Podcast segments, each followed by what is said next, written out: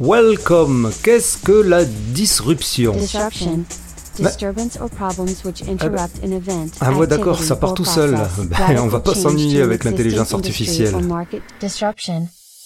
Bienvenue sur Intensément, le podcast qui explore l'univers des hauts potentiels intellectuels, HPI, surdoués, avec un focus sur les réseaux sociaux et les médias en ligne. Si vous cherchez de l'info fiable et une ouverture d'esprit critique, c'est ici. En parlant d'ouverture d'esprit critique, là je pense que ça va être énormissime avec Anthony Baucher, président et initiateur de l'association Les Disruptifs. Et oui, car Anthony est sociologue et on n'a pas l'habitude d'entendre souvent les sociologues parler des HPI ou des surdoués. Et en plus d'être sociologue, son association est une association de défense des hauts potentiels intellectuels en tant qu'usagers ou consommateurs. Ah ah, vous êtes piqué de curiosité c'est un entretien à bâton rompu, c'est un échange enflammé, mais c'est aussi un changement de perspective, un autre point de vue. C'est un discours militant pour lequel vous aurez sans doute beaucoup à redire ou à dire tout simplement. Vous vous ferez votre propre avis, j'espère, et j'aimerais bien qu'on en discute par la suite sur la page Facebook Intensément Podcast, qui me permettra de réaliser un épisode réponse, un épisode réaction en réaction, comme j'aime bien faire vachement plus pertinent. Je vous remercie par avance. Cet épisode a été enregistré uniquement en audio, donc euh, vous ne le trouverez pas sur la nouvelle chaîne YouTube d'Intensément Podcast, mais ne vous privez pas premièrement d'y aller, car il y a des contenus que vous ne pouvez ne pas trouver dans le podcast audio, et de liker, commenter, blablabli blablabla, et bien sûr, si vous sentez que cet épisode vous aura mu ou fait du bien, vous pouvez aussi apporter à la qualité de ce podcast en faisant une donation. Tous les liens sont dans la description, merci d'avance, et à celles qui l'ont déjà fait. Merci, intensément. Et tout de suite, retrouvons Anthony Baucher. Ah, une petite précision, cet entretien a été réalisé avant l'été et avant même le lancement de la première opération de l'association. Je reviendrai là-dessus aussi dans l'épisode prochain. Bonne, écoute. Disruption. Disturbance or problems which interrupt an event, activity, or process. Radical change to an existing industry or market. Disruption. Anthony Baucher, bienvenue sur Intensément. Alors avant de commencer, avant de rentrer dans le vif du sujet, comment te présenter et quelle est ton expérience du monde des HPI Je suis donc sociologue. J'ai tout un parcours euh, dans le milieu euh, des addictions, de la teuf, ce genre de choses. J'ai été très militant pour, par exemple, faire reconnaître le statut d'usager de drogue euh, professionnel. J'ai toujours été du côté, on va dire, des opprimés, on va les appeler comme ça. Ceux sur qui on tape, hein, c'est souvent là où se trouve la sociologie d'ailleurs. Et donc, moi, je suis arrivé sur euh, la réflexion autour des HPI du fait d'avoir été identifié tardivement. J'ai été identifié il y a 4 ans, donc j'avais 41 ans quand j'ai été identifié. À l'époque, voilà, ça allait pas bien. J'allais voir une psychologue et cette psychologue m'a mis sur la piste de me dire que j'avais tous les signes du haut potentiel. Donc moi, je ne savais pas ce que c'était. J'ai pas du tout pensé à faire un test derrière. J'ai plutôt lu. Et lorsque j'ai lu, ben, je me suis autodéterminé au potentiel. C'était plus facile comme ça. J'ai fait comme font beaucoup de personnes. J'ai lu les mauvais bouquins, c'est-à-dire tous les bouquins grand public. Et je me suis complètement, donc euh, j'ai eu ce qu'on appelle l'effet Barnum. Je me suis complètement identifié à tout ce qui était raconté dans ces bouquins. Parce qu'ils sont tellement bien écrits aussi, ces bouquins, qu'on a l'impression que ces livres parlent de nous, en fait, de soi. Et on se projette tellement là-dedans que, bah voilà, j'ai, je me suis dit, bah, j'ai pas besoin de faire un test, je m'identifie. Voilà, c'est fait. Donc, euh, c'est du Jeanne Faurachin, c'est du de Kermadec, euh, voilà, c'est des bouquins facilement accessibles et dans, dans lesquels on se retrouve. Pendant longtemps, je suis resté avec ce déterminisme-là. Donc, euh, autour de moi, je, je n'arrêtais pas d'en parler. J'ai l'impression de vivre HPI, de manger HPI. Et ma vie était HPI, en fait, au final. Enfin, ça a tellement été loin que ça a failli remettre en question mon couple. Ça m'a amené des, des différends dans, dans le monde du travail parce que je considérais que les gens me comprenaient pas et que personne voulait s'adapter à moi. Enfin, voilà, j'étais vraiment dans le déterminisme comme pas possible. Puis, autour de moi, j'analysais aussi les gens. J'essayais de percevoir s'ils étaient HPI ou pas. Enfin, voilà, je plaquais tout ce qu'il faut pas faire en fait, euh, voilà, en, en, bon ambassadeur justement euh, de ces auteurs, en me disant que voilà, j'avais tout compris et que euh, voilà, je, je, savais ce qu'était le monde des HPI. Quoi. Qui est quand même une phase qu'on traverse tous, qu'on qu les élus ou pas. Et en plus, elle est plus ou moins longue parce que moi, elle était alimentée par un par un stéréotype, c'est-à-dire elle était alimentée par le fait que je suis sociologue de, de formation et que je voue en fait un, une fascination pour l'intelligence, c'est-à-dire les gens intelligents, intellectuels. Pour moi, c'est passionnant. Donc, je me suis moi-même fourvoyé dans ma propre euh, intelligence, on va dire. Et, du coup, ben, je me suis séparé des gens. C'est-à-dire qu'il y avait le HPI qui était moi et les autres HPI, et puis les normaux pensants. On est, on est vraiment dans cette, dans cette conception binaire des choses qui est, horrible en fait au final. Moi, j'employais pas le mot normaux pensant, mais je disais que les gens étaient, ils, pouvaient, pouvaient pas comprendre parce qu'ils n'étaient pas HPI. Donc en fait, c'est les exclure en fait très rapidement. C'est rabaisser les gens en leur disant bah voilà, comme tu n'es pas HPI, c'est pas la peine que tu essayes de me, me, comprendre, tu peux pas me comprendre. Donc en fait, on s'en sort pas de ce truc-là. On, est prisonnier. C'est vraiment une cage où on, est prisonnier de, ce déterminisme et on n'arrive pas à sortir de ça. Et le pire, c'est que ce déterminisme-là, il est en plus chez moi cultivé par le fait d'être sociologue. Donc, je me renforçais encore plus là-dedans à travers les lectures, ce que je lis énormément. Et, euh, voilà, tout, tout venait en fait conforter mon déterminisme. Et puis, ben, ça, ça a commencé à être mis en question quand euh, je me suis dit à un moment donné, bon, là, ça prend tellement de l'ampleur, enfin, ça, clashait de partout dans mon entourage, dans mon relationnel. Je me suis dit, je vais aller faire un test, voilà, et une bonne fois pour toutes, je vais voir si c'est moi qui ai un problème ou si euh, bah, finalement je suis HPI. Donc moi je suis allé directement euh, démarcher un, centre avec l'intention de savoir si j'étais ou pas HPI. Donc j'ai fait euh, le test, enfin voilà, tout s'est bien passé pour le test et compagnie. Par contre, euh, donc j'ai été identifié HPI, mais je n'ai pas été identifié HPI, j'ai été identifié philo-cognitif complexe. Ça, c'est le plus marrant de ton histoire, je crois. c'est la première fois que j'entends ça personnellement. Ça m'était monté à la tête, hein, le, truc de on est surdoué, HPI, génie, tout ce qu'on veut. Mais là, j'avais encore un autre truc. Euh, J'étais philo-cognitif complexe. Alors, faut aller expliquer ça aux gens après que, ben, vous savez quoi, je suis philo-cognitif complexe, c'est génial. Et donc, du coup, je suis allé lire le bouquin. Donc, c'est le bouquin d'Olivier Revol et Fanny Nussbaum. Ouais. Où je me suis, mais pas du tout reconnu dans le philo-cognitif complexe. C'est la première fois où j'ai eu un décalage. Voilà, je, ne, je me suis dit, euh, bah non, moi je préfère être le philo-cognitif laminaire, il est, il est mieux en fait. Et le complexe ne m'arrange pas, j'ai pas envie d'être le philo-cognitif complexe. Je t'interromps, excuse-moi, quelques secondes pour expliquer à celles qui ne sauraient pas le principe, le concept de philo-cognitif laminaire et complexe. Alors, c'est un concept créé par Fanny Nussbaum, certains disent créé de toutes pièces, puisqu'en fait, à partir d'une étude super intéressante mais petite et relativement biaisée, Fanny Nussbaum a créé deux catégories de HPI en, fonction des résultats des tests Weiss, donc des tests de QI. Celles qui avaient des résultats homogènes ont été appelées laminaires et sont celles qui, selon elles, sont les plus stables, les plus intégrées à la société. Et celles qui ont des résultats hétérogènes, ce qui est en réalité scientifiquement la norme selon beaucoup d'autres spécialistes. Donc, euh, ceux qui ont des résultats hétérogènes sont appelés complexes et seraient celles qui auraient du mal à s'intégrer à la société, qui auraient des problèmes, etc., etc. C'est les rebelles. Hein. Si je fais simplement le truc, c'est les rebelles. Ils sont chiants à gérer, à manager. Euh, ils ont, en fait, ils ont tous les défauts du monde, alors que le laminaire, il s'adapte parfaitement, il est très équilibré dans sa vie. Euh, enfin voilà. Donc là, j'ai commencé à me dire, c'est quand même bizarre. J'ai un peu, l'impression qu'il y a une projection là sur le truc. C'est une interprétation du truc.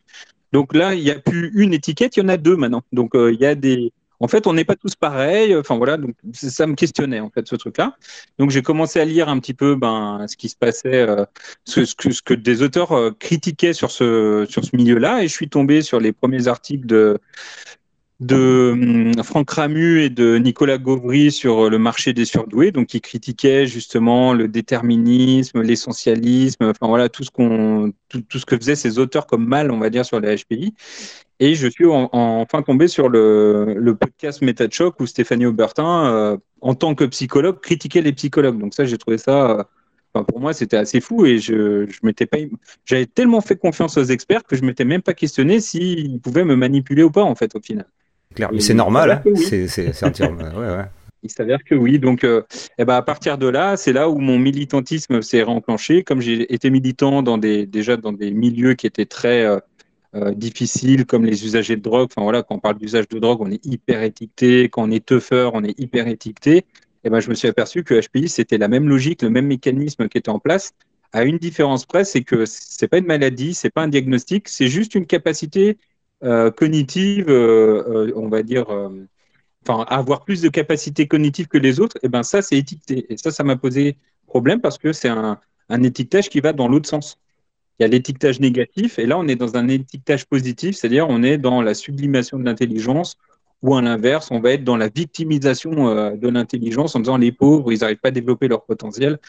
Ben voilà. Et donc, à partir de là, ben, ça m'a interrogé sur tous les discours qui, qui étaient diffusés et qu'on voyait apparaître sur l'économie de marché des HPI.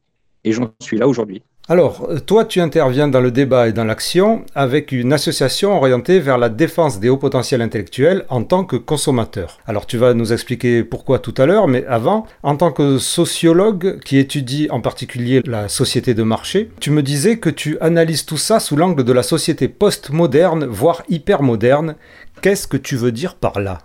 Alors, les sociologues perçoivent ça, c'est-à-dire c'est selon comment se comportent les gens et ce qu'ils ont pu faire comme analyse, ils se sont aperçus que toute la société des années 80, en fait, à partir de là où euh, le chômage il devient hyper intensif, euh, c'est-à-dire avant, tu avais des socles qui étaient quand même assez importants et il y avait des croyances très fortement ancrées qui faisaient que les gens étaient rassurés, se sentaient bien. Là, d'un seul coup, il y a une sorte de peur de l'avenir, il y a quelque chose qui va plus. Les gens ne croyaient plus en leur futur, les gens démantèlent, euh, voilà, ils ne croient plus en la politique. C'est pour ça qu'il y a autant euh, de désertification au moment des élections et compagnie.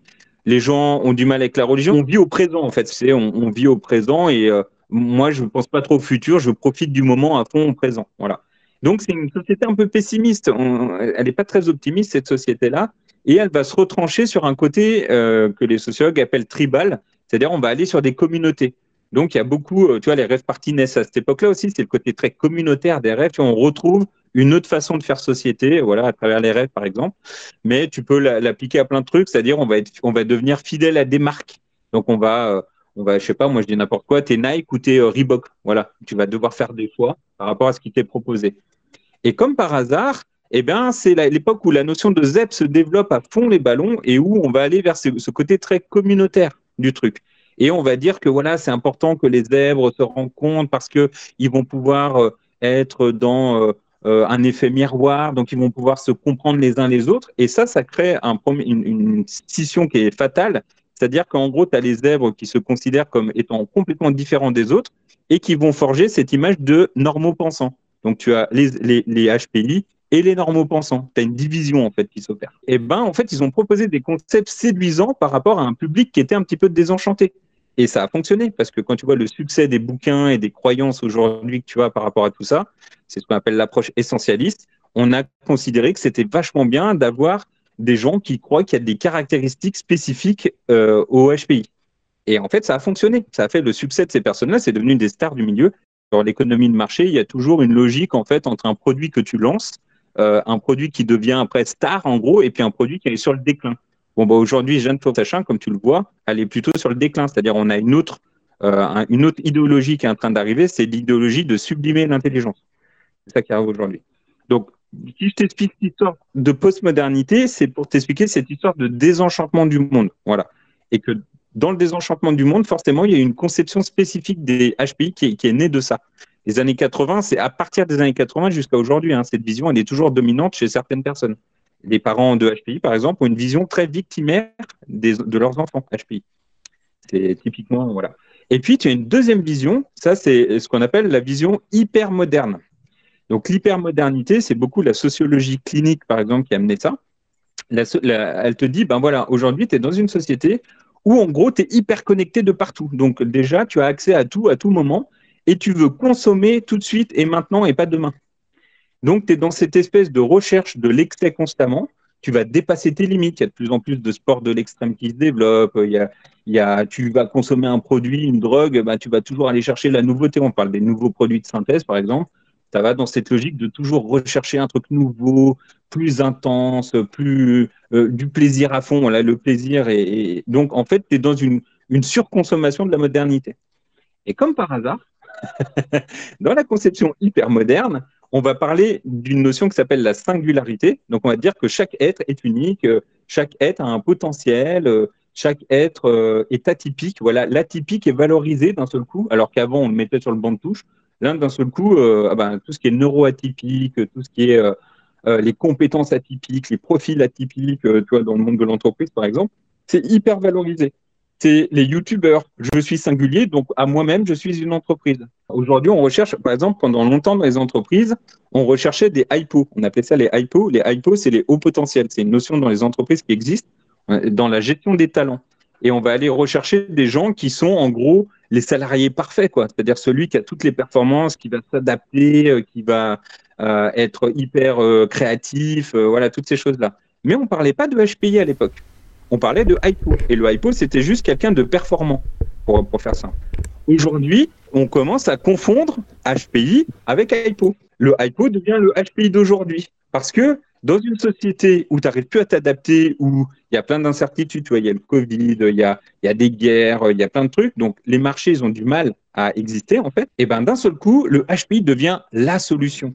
Et on valorise beaucoup l'atypisme. Par exemple, tu as beaucoup entendu parler d'Elon Musk. Elon Musk est identifié, il est diagnostiqué euh, euh, TSA, donc euh, autiste en fait, type Asperger. Et eh ben, il y a un mythe qui s'est développé autour de l'Asperger chef d'entreprise. Donc tu vois, tout ça, en fait, ne n'est pas par hasard. Tous les débats qu'il y a dans le milieu des psys, moi, me passionnent parce qu'en fait, je vois une bataille de marché. Et pour que tu comprennes bien ça, quelle est la place du HPU là-dedans? Une bataille de marché, tu parles de la part des psychologues et de ceux qui se disent spécialistes, tu veux pas dire d'autre chose? Tous les experts. Moi, je mets tous les experts dans les coachs. Euh, enfin voilà, tu peux mettre plein de gens. Mais euh. donc aussi une bataille de, marché de la part des, dirigeants d'entreprise, alors peut-être, je sais pas. Alors, les, dirigeants d'entreprise, c'est un peu différent parce que eux, ils vont écouter ce que leur disent les experts. Donc, forcément, quand tu as un coach, par exemple, qui arrive dans une entreprise avec une idéologie, alors imagine le coach qui arrive dans l'entreprise et qui dit voilà, euh, je vais vous, moi je suis un expert des HPI. Euh, mon expertise, en fait, je vais vous dire que tous les HPI, en fait, ils sont malheureux parce qu'en fait, euh, vous les dirigez mal. Enfin, je, ne sais pas ce qu'ils peuvent aller raconter d'ailleurs. moi, je vais vous apprendre à les diriger autrement. Donc, faut pas que vous les dirigiez de la même façon que les autres. Je sais pas si tu imagines l'impact que ça fait ça sur un HPI. Alors qu'en gros, le HPI va se dire, déjà, je suis différent. Enfin, je suis traité différemment. L'équipe me perçoit différemment, donc ça va amener des animosités dans l'équipe et tout, parce qu'ils vont se dire, attends, pourquoi lui, il est traité comme ça et pourquoi nous, on est traité différemment. Donc, c'est la vision de l'expert qui a été communiquée aux dirigeants de l'entreprise qui lui fait confiance puisque c'est un expert. Si tu arrives avec quelqu'un qui te dit, bah non, euh, là, il faut que vous embauchiez des HPI parce qu'ils sont hyper intelligents, hyper performants, hyper sensibles. D'ailleurs, tu vois, tous ces mots de hyper en ce moment qu'on voit, c'est lié à l'hypermodernité, justement. Et eh ben, le dirigeant qui croit ça parce qu'on lui fait une démonstration et qu'il il finit par se dire, bah ouais, en fait, il a raison, je vais embaucher des HPI. Qu'est-ce qui se passe? Quand tu embauches un HPI et qu'en fait, il n'est pas aussi performant que ce qu'on t'a vendu. Oui, oui, oui. Voilà. Donc, donc, du coup, il y a bien des idéologies, en fait. Et, c'est là où moi, je finis par dire que les personnes qui font partie de l'économie de marché, c'est-à-dire qui vendent des biens, parce qu'en fait, on parle de vente là, hein, les gens qui vendent des biens ou des services, ils sont responsables du discours qu'ils prônent. C'est une autre vision des choses. Tu vois, tu as la vision des psys. Moi, j'arrive avec ma vision de sociologue. Et euh, tu vois, je t'ai pas parlé, par exemple, de, euh, de parce que euh, on parle beaucoup, nous, de la théorie de l'étiquetage et surtout du traitement social. C'est-à-dire, à partir du moment où tu es étiqueté, comment est-ce que les gens se comportent vis-à-vis de toi? C'est là où ça devient intéressant. Et euh, les gens, bah, je sais pas, moi, par exemple, je prends un exemple, je me fais étiqueter, hop, j'ai un QI, on me dit, ouais, tu as un QI de 140, ok, très bien, je vais aller voir euh, la personne, je discute, ah bah, tu sais, j'ai été testé le toit, j'ai un QI de 140, et là, d'un seul coup, tu as quelqu'un en face qui te dit, bah, tu te prends pour qui? Ouais, bah alors ça c'est direct, ouais, effectivement. Et t'as rien demandé, tu vois, toi tu étais juste content d'annoncer un truc, et là tu te vois projeter quelque chose, et c'est là où ça devient intéressant, le volet sociologique il est intéressant à ce moment-là. Au moment où, en fait moi, si, si tu veux, le contenu d'identification du test, comment ça se passe, l'étalonnage et tout, je dirais ça c'est le, le business des psy, en fait, j'ai envie de te dire. Nous, à partir du moment où on te dit, OK, tu es HPI, bah, c'est là où ça commence quelque chose. Qu'est-ce que moi j'avais projeté là-dedans si je le suis pas d'ailleurs, qu'est-ce qui se passe chez moi? Quand tu dis c'est le business des psys, tu veux dire c'est leur affaire. Tu veux pas dire euh, leur business c'est de te vendre le. Non, c'est leur affaire et leur business parce que c'est quand même eux qui ont le monopole de faire passer des tests de QI. Évidemment, mais si c'était embouché en même temps, ça serait, ça serait un peu compliqué des fois. Oui, mais sauf que c'est là où ça devient intéressant, c'est que tu peux être psychologue, donc tu as simplement un, un diplôme de psychologue, tu peux acheter donc ces tests là à 2000 balles, tu achètes les tests, tu as 20 tests à faire, mais pour autant tu n'as aucune formation sur les HPI ça questionne quand même. Donc ça veut dire quoi en fait? Tu, vas vers quelque chose qui est simplement de faire un test. Donc tu vas faire en fait de l'industrie en gros. Euh, tu, tu, es en capacité de faire le test, tu ne connais rien sur les gens, mais qu'est-ce que tu vas projeter toi sur les gens quand tu vas faire le test? Nous, c'est ça qu'on interroge en tant que HPI. On se dit, OK, on veut bien être consommateur euh, d'un produit ou d'un service, mais en face de moi, est-ce que j'ai quelqu'un qui est un minimum sensibilisé sur la question? Qu'est-ce qu'elle projette sur moi, cette personne-là? J'en sais rien. Et je peux t'assurer qu'on commence à avoir des témoignages de gens qui ont passé des tests et ça s'est mal passé.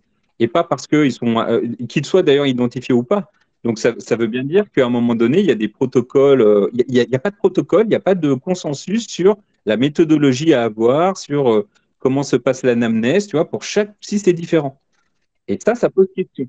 Je vais te donner plusieurs exemples. Lors de l'anamnèse, lors de normalement, un psy, il est censé te demander quelles sont tes représentations du HPI. Parce que justement, si tu es dans une forme de déterminisme, tu vois, comme je te l'expliquais en intro, si tu es dans cette forme-là, en fait, tu as beaucoup d'attentes par rapport à ça. Et tu, et tu enfin, je sais pas, c'est la quête du Graal. Voilà, tu, tu veux absolument en faire partie. Je ne sais pas pourquoi, mais voilà, c'est pour toi, c'est euh, l'intelligence suprême, c'est je ne sais quoi. Tu vas être différent des autres eh ben, as des petits ne questionnent même pas ça. C'est-à-dire, ils ne questionnent même pas les représentations des gens par rapport à ça. En théorie, le test, c'est pas fait pour chercher le HPI, c'est ça l'histoire. Enfin, moi, quand j'ai passé le test, c'était pas fait pour ça. Donc, en fait, euh, pourquoi est-ce qu'un psy ou une psy me parlerait du HPI alors qu'à l'origine, moi, j'ai juste passé un test euh, pour savoir comment ben, c'était. Elle doit, t'expliquer le test, mais le test, il permet, le test, en tout cas, euh, la, la WACE, elle te permet de savoir deux choses. Ok, elle, elle, peut te, elle peut soit te donner un diagnostic, soit te donner une identification. Je m'explique. Le diagnostic, il va se faire par rapport à la déficience intellectuelle. Bah ouais, tu peux avoir un QI qui est en dessous de 90. Et là, tu vas rentrer dans la déficience. Plus tu descends, plus tu vas dans la déficience intellectuelle. Ça, c'est un diagnostic parce qu'il y a des signes, en fait, qui permettent d'interpréter tout ça. Et la WACE vient appuyer ça.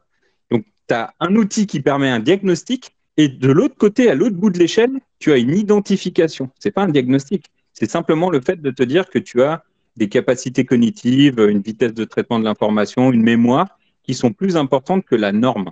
D'ailleurs, le concept de norme, il est intéressant parce qu'en sociologie, tout ce qui est en dehors de la norme, c'est déviant. Ça explique bien en fait pourquoi pendant longtemps on a traité les gens aux extrêmes comme des, un peu des parias, c'est-à-dire on ne voulait pas les voir, on n'en parlait pas et ils n'étaient pas du tout valorisés. Et, euh, parce qu'on est placé dans la catégorie des déviants justement. Et ce qui est intéressant, c'est quand tu écoutes les experts, il y a certains experts qui te parlent de QI normal. Moi, il y a, des choses. Un QI normal, ça veut dire quoi? Qu'est-ce que tu es en train de dire quand tu dis ça? Moi, je veux bien qu'on dise un QI moyen, à la rigueur.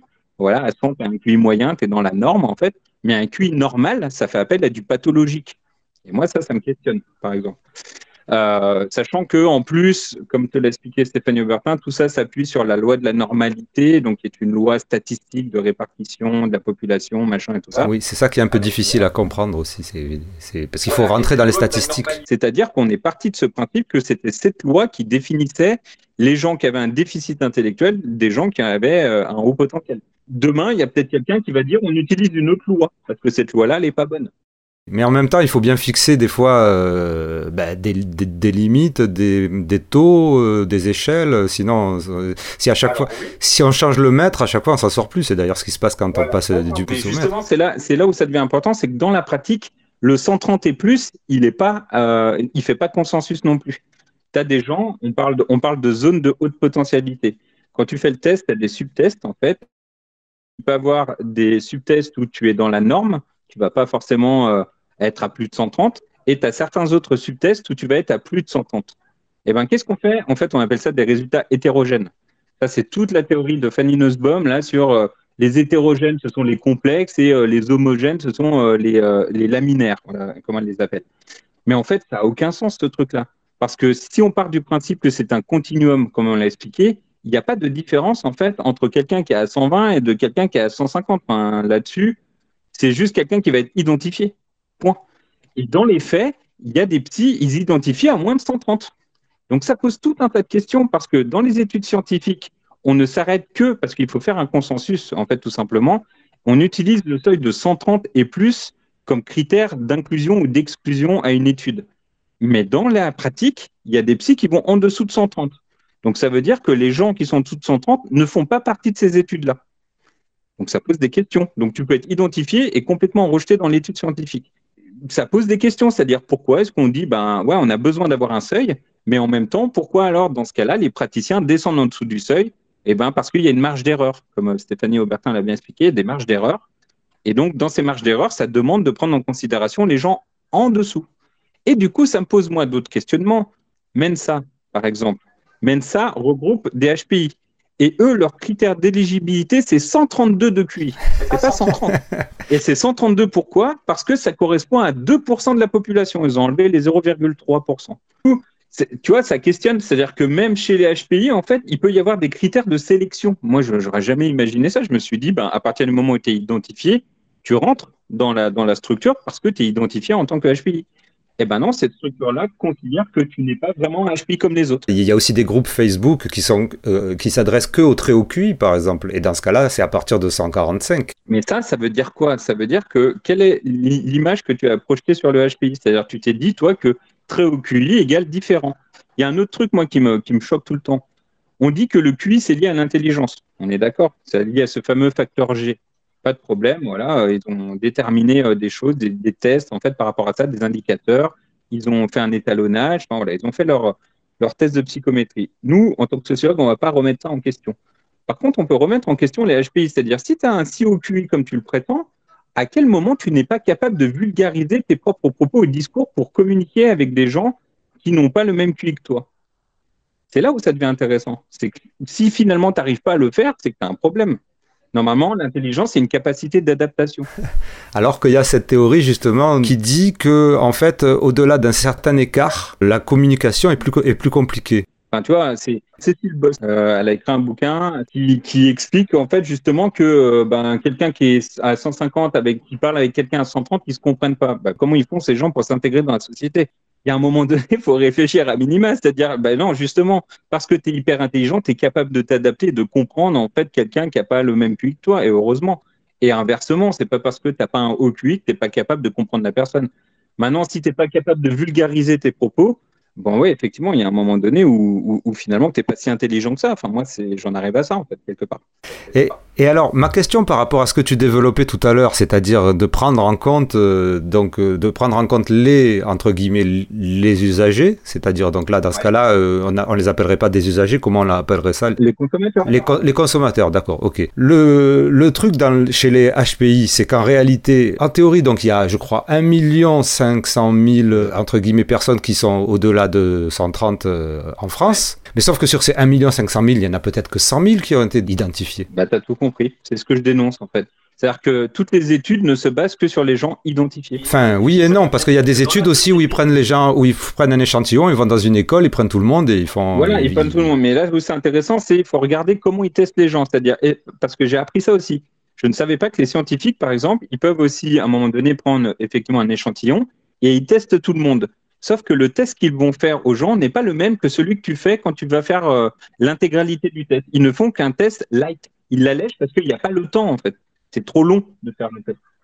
Donc, déjà, ça questionne sur, ça questionne sur les données. C'est-à-dire, euh, tu as des données où tu as un, demi-test. quoi. Moi, déjà, ça me questionne. Et il faut savoir que Mensa, par exemple, fait un test. Ce test est allégé. Hein c'est pas le même test que tu as passé toi. Oui, oui. Et dans l'épisode euh, avec euh, Nathalie Boisselier, elle parlait justement de la difficulté de, de faire des méta-analyses, puisqu'il fallait que les tests, puisqu'il fallait que les tests soient similaires. C'est ça. Eh ben, tu as, ce problème-là, en fait, tu as effectivement ce problème de données, c'est-à-dire comment, comment ont été faits les tests, comment, est-ce qu'on c'est comparable ou pas. Et puis, tu vois, je t'ai déjà parlé qu'il y a des gens qui sont identifiés à moins de 130 et pourtant on les exclut de la recherche. Donc quelque part, ça me questionne aussi. C'est-à-dire pourquoi on les a identifiés pour finalement se dire, bah non, eux, ils sont pas comme les autres. C'est un peu bizarre. Alors que de l'autre côté, on te parle d'un continuum, tu vois, sur l'échelle de l'intelligence et tout ça. Donc ça veut dire qu'il n'y a pas réellement de différence entre quelqu'un qui a 130 et quelqu'un qui a 129. Enfin, il n'y a pas une, une scission nette en fait là-dessus. J'en venais à ça parce que tu disais, en fait, il y a toute une partie de la population qui s'ignore, en fait, qui ne sait pas qu'ils sont HPI, puis qui n'ont pas fait de test. Et qui sont beaucoup plus nombreux que ceux qui sont sur les sites euh, et les, groupes Facebook. Cette partie de la population, on ne connaît rien d'eux. Mais absolument rien, puisqu'on ne sait pas qui c'est. Et je vais même aller plus loin. Les gens, les, ceux qui pensent que le QI, le très haut QI permet, faut rester entre soi et compagnie. Pourtant, au quotidien, ils fréquentent des gens qui ne sont peut-être pas testés, mais qui le sont peut-être. Et est-ce qu'il se pose la question quand il s'adresse à ces gens-là? Non il parle avec ces gens comme euh, il parle avec n'importe qui. Il y a eu des études, alors euh, je, je suis vraiment pas spécialiste en, études. Je sais que la dernière fois, on avait parlé sur, euh, sur un groupe de plusieurs cohortes qui avaient été utilisées dans les études. Et moi, j'avais sorti, c'est une étude en, Hollande où ils ont pris cinq communautés. Et donc, ça donnait environ 3000 enfants. Et sur ces 3000 enfants, ils en ont éliminé certains parce que c'était pas possible. Et en fait, ils leur ont fait un test de QI à tous, à tous les enfants du pré-ado, ado. Et donc, on retrouve quand même les mêmes chiffres. C'est-à-dire qu'on retrouve quand même c'est 2-3% au-delà de 130, tout ça. Même si les enfants, ils s'ignoraient, ils savaient pas qu'ils étaient HPI, ils savaient pas qu'ils étaient. En plus, l'étude portait sur le TDAH, le rapport entre le TDAH et le quotient intellectuel en fait. Les enfants qui avaient un, un haut QI dans cette étude, donc sur 2500 enfants, c'était ceux qui avaient le moins de problèmes scolaires, le moins de problèmes de, de comportement, le moins de problèmes de, de, machin et tout ça quoi. Après, après ça va toujours questionner. Tu dis euh, au nom de la science hein, et de la métadonnée, tu dis on va euh, euh, tester tous les tous les enfants. Mais à la base, le test de QI, c'est une demande. Ça vient d'une demande, c'est toi qui fais la démarche ou le parent qui fait la démarche. C'est pas le scientifique qui vient imposer à tout un échantillon. Euh, on, te fait un test pour voir quel QI tu as. Parce que, comme je te l'ai dit, il y a des conséquences sociales là-dessus. Il y a un problème éthique. Hein. Il y a un gros problème éthique là-dedans. Non, mais ils, ils, leur ont demandé, c'est évident. Ils ont, c'est tout en anglais, mais ils expliquent bien que justement, il y en a qui ont été exclus parce qu'ils n'ont pas voulu répondre à ça. Ouais, et ben justement, ceux qui ont été exclus, on ne sait pas, on sait rien d'eux en fait. Mais il y en a pas tant que ça en, en pourcentage, oui. Alors effectivement, si, si, par hasard les 10, les 10 euh, qui qui ont pas voulu répondre, ben ils avaient plus de 160, là ça aurait été extraordinaire. Mais Mais là, là, je mets juste le point sur quelque chose qui est important, c'est-à-dire à la base, le QI, c'est une demande qui vient de la part de la personne et pas l'inverse. C'est pas à l'expert d'aller proposer aux personnes de savoir si elles sont, elles, sont ou pas euh, HPI ou, ou, elles ont un QI de temps. Et c'est ça qui pose tous les problèmes dans la science, c'est-à-dire que si on avait un QI généralisé, c'est-à-dire qu'il y avait des tests généralisés et que tout le monde était testé à telle, à telle date, ok, pas de problème, c'est une obligation, c'est comme le vaccin, voilà, tu, tu as une obligation vaccinale, tu le fais ou tu le fais pas, bon voilà. Mais, mais ce que je veux dire par là, c'est que là, c'est une suggestion du scientifique envers les personnes. Et moi, ça, ça me dérange, c'est un problème éthique. C'est-à-dire que là, pour moi, c'est une violation du privé. On n'est plus. Euh, euh, Stéphanie Aubertin elle disait que c'est pas euh, les psys. Tu sais, il y a tout le débat à l'heure actuelle, c'est-à-dire est-ce que les psys sont des soignants ou pas?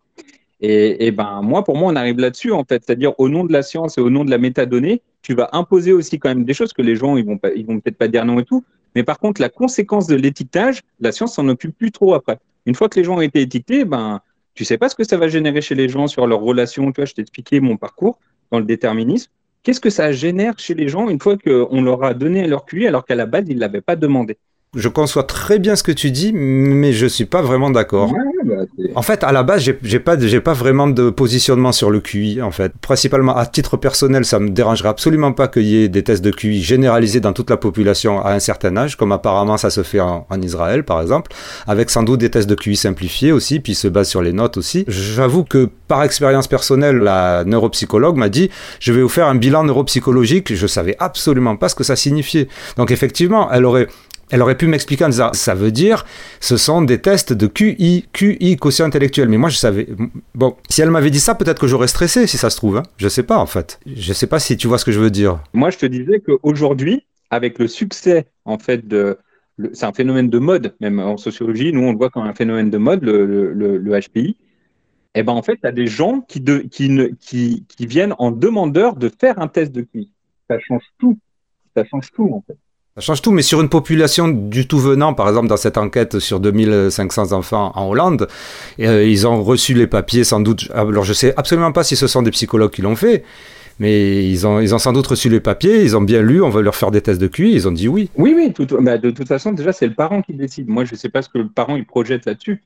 Qu'est-ce que ça lui renvoie aux parents le fait d'avoir un enfant qui, a un QI élevé? Est-ce qu'on est qu'on questionne ça au niveau éthique? Euh, on veut un accord, un accord de principe, je veux bien, mais moi, c'est les conséquences de l'accord. La sociologie, elle s'intéresse, je te dis, à partir du moment où tu es identifié.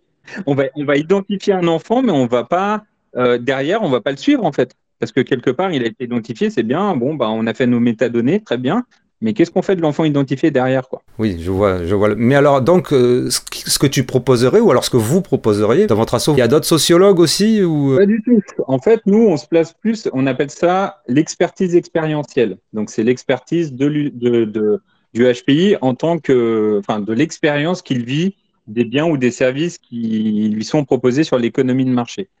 Et nous, en fait, là où on arrive, c'est qu'on se rend compte, il y a une notion que je t'ai pas parlé aussi qui est importante chez les HPI, c'est la notion d'ambassadeur.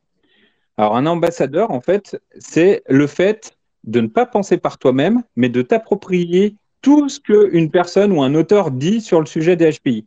Tu as les fans, hein, on, va, on, va, les appeler comme ça. Les ambassadeurs, c'est les fans. Donc, quelque part, lorsque tu parles avec ces personnes-là, elles ne parlent pas d'elles, elles parlent de ce qu'elles ont lu ou ce qu'elles ont entendu, et elles te recrachent le discours de la personne dont elles sont fans. C'est ça qu'on appelle nous les ambassadeurs. Donc ça, c'est une forme de déterminisme. Parce que quelque part, il faut aussi avoir un esprit critique, même avec les personnes que tu affectionnes plus particulièrement, parce que euh, moi, j'ai souvent des échanges, par exemple, avec Stéphanie Aubertin.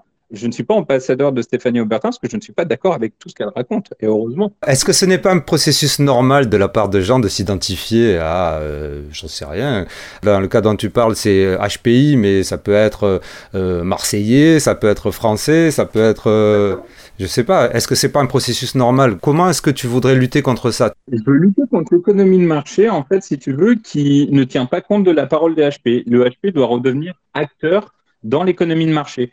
On ne se résume pas à être simplement des consommateurs. Je comprends, mais comment il redeviendrait acteur Puisque comme on vient de le dire, il y en a, il y en a probablement, je ne sais pas combien, un pourcentage énorme qui ne sont, pas, qui sont pas identifiés.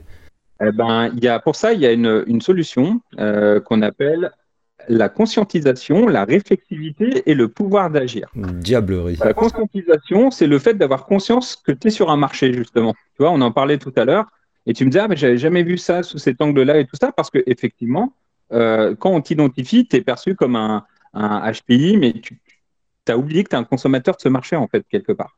Donc, la première chose, c'est déjà de conscientiser ça et de se dire, ah, en fait, tout ce qui se dit sur ce marché, il faut que je sois vigilant. Je ne peux pas prendre pour argent comptant tout ce qu'on me raconte. Il y a bien des débats. Les psys ne sont pas d'accord entre eux, les coachs ne sont pas d'accord entre eux. Enfin voilà, chacun a ses méthodes et tout ça. Moi, quelque part, quel est mon point de vue par rapport à ça? Ça, c'est la conscientisation de se dire, je suis un consommateur du marché des HPI. La deuxième étape, donc ça, c'est la première étape. La deuxième étape, c'est la réflexivité. Ça veut dire qu'à un moment donné, par rapport à tout ce que j'entends, tout ce qu'on me dit, tout ce que je subis, tout ce que je vis comme expérience par rapport à ce qu'on propose sur ce, sur ce marché-là, quel est mon point de vue à moi? Quelle distance je prends par rapport à tout ça? Est-ce que je dis que c'est génial. Et puis j'ai rien analysé de ce qui m'est arrivé, c'est-à-dire c'est génial pourquoi? Parce qu'on m'a dit que c'était génial, ou est-ce que c'est génial parce que réellement ça m'a apporté quelque chose? Ça c'est important, il y a des mauvaises expériences comme je disais. Donc quand tu as une mauvaise expérience, ça veut bien dire que le marché n'est pas aussi sain que ce qu'on pense. Il y a quand même des charlatans. On l'a dit à plusieurs reprises, il y a des charlatans, et puis il y a des gens qui projettent sur toi tout un tas de choses. Quand tu as un psy qui ne s'intéresse pas à savoir, par exemple, euh, au moment de, la première rencontre, savoir quelle est ta conception euh, du, du, HPI, alors que tu viens en demandeur de faire un test de QI, et pour savoir si tu as HPI ou non, c'est une faute.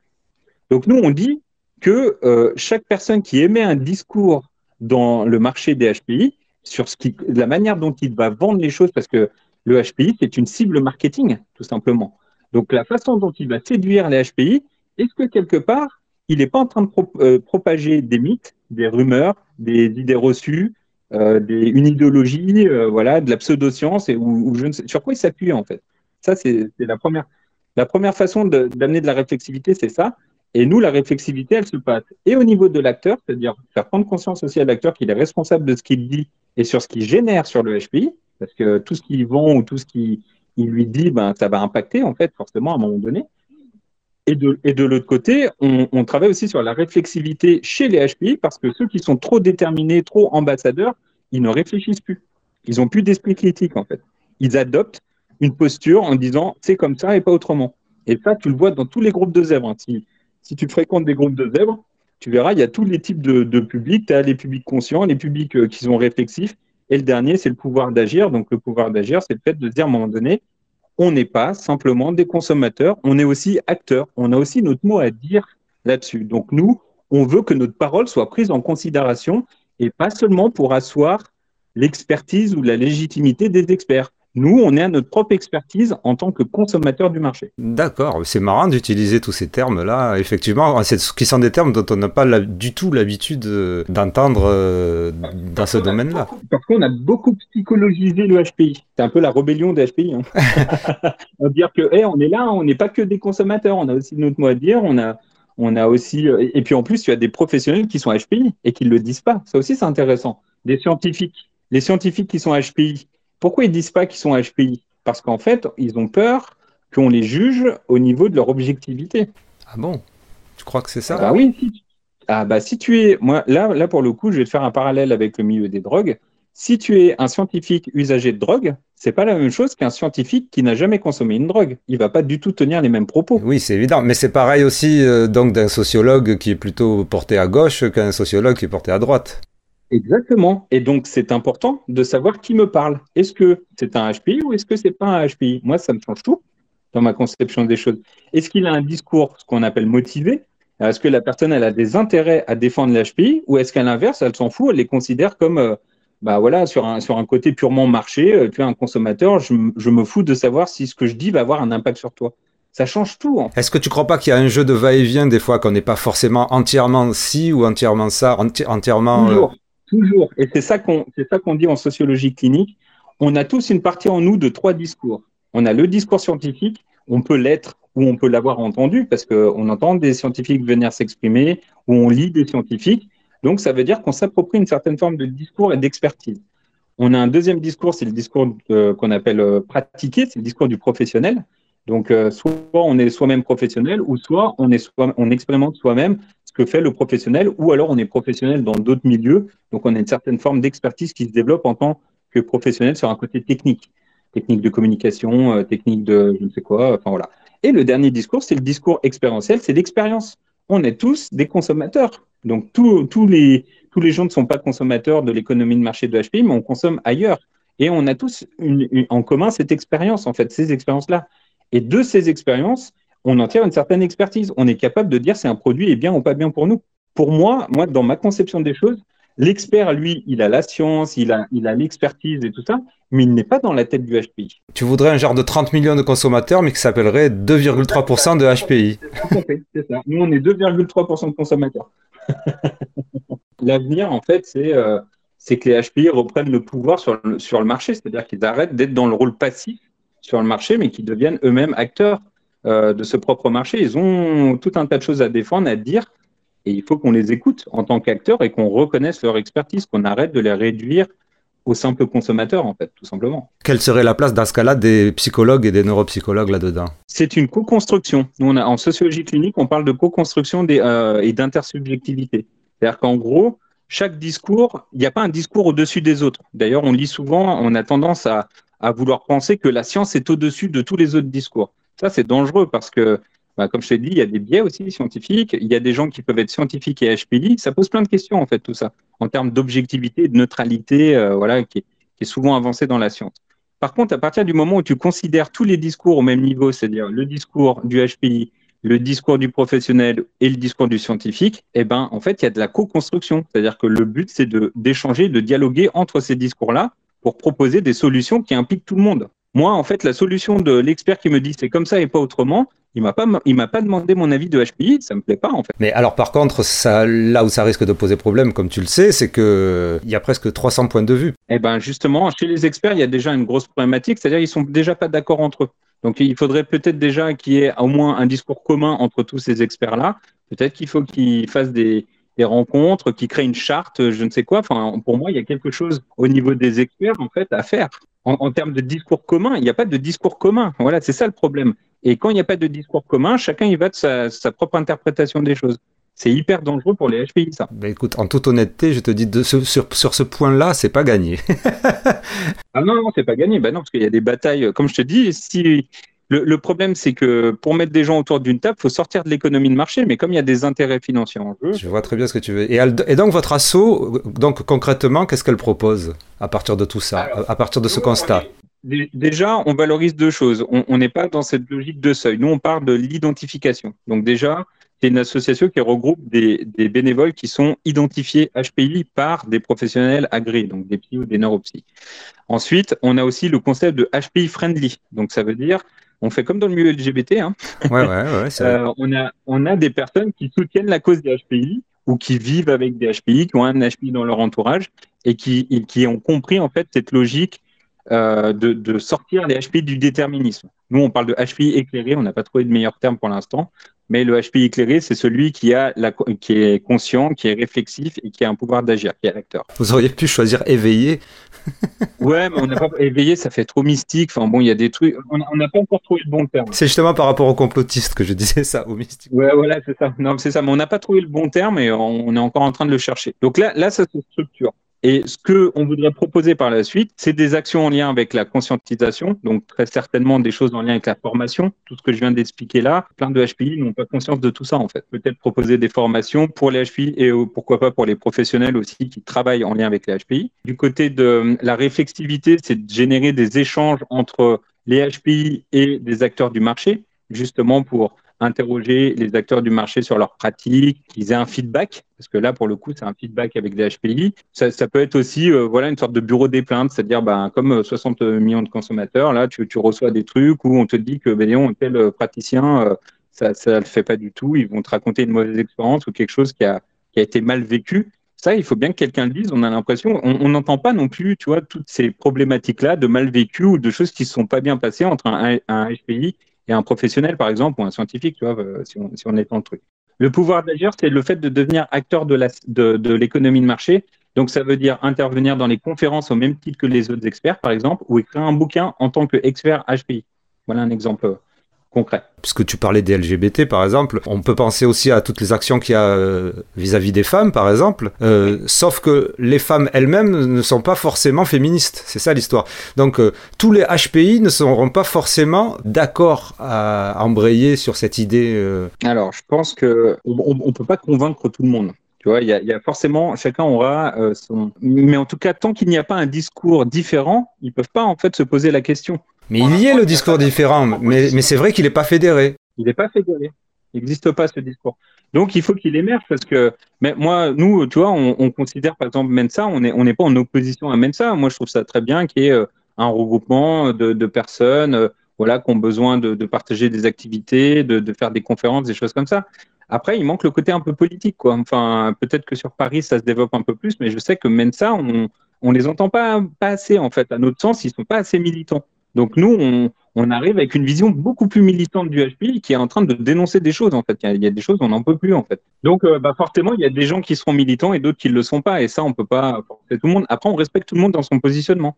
C'est pas parce que quelqu'un est déterminé qu'on va dire ah bah non, on ne parle pas. Euh, bah non, c'est pas grave, on continue l'échange et puis Peut-être que demain tu changeras d'avis ou tu resteras sur ta position, c'est ton choix en fait. Est-ce que tu n'as pas l'impression de proposer un autre marché euh, qui embraye justement sur le marché des coachs, des formations, tout ça? Bah en fait tu poses la bonne question parce qu'il est déjà en activité ce marché. Euh, je vois des scientifiques euh, intervenir dans des conférences pour dénoncer l'économie de marché. Oui. Je vois ces mêmes experts faire des formations pour expliquer que TDAH c'est pas la même chose que HPI, donc c'est déjà là en fait. Mais le problème c'est que c'est pas fait par les HPI. Oui, je vois ce que tu veux dire. Je vois ce que tu veux dire. Il faut que les HPI, euh, tant mieux. Ben, si les HPI deviennent acteurs du marché, et puis s'il y en a demain qui en font un business, ben, tant mieux.